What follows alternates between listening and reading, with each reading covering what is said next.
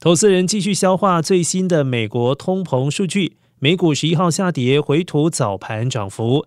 纳斯达克综合指数下跌三百七十三点四四点，或百分之三点一八，来到一万一千三百六十四点二四点。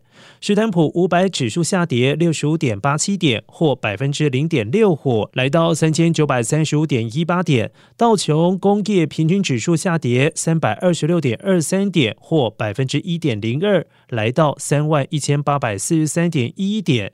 十一号科技股表现不佳，缓和了纳指的涨幅。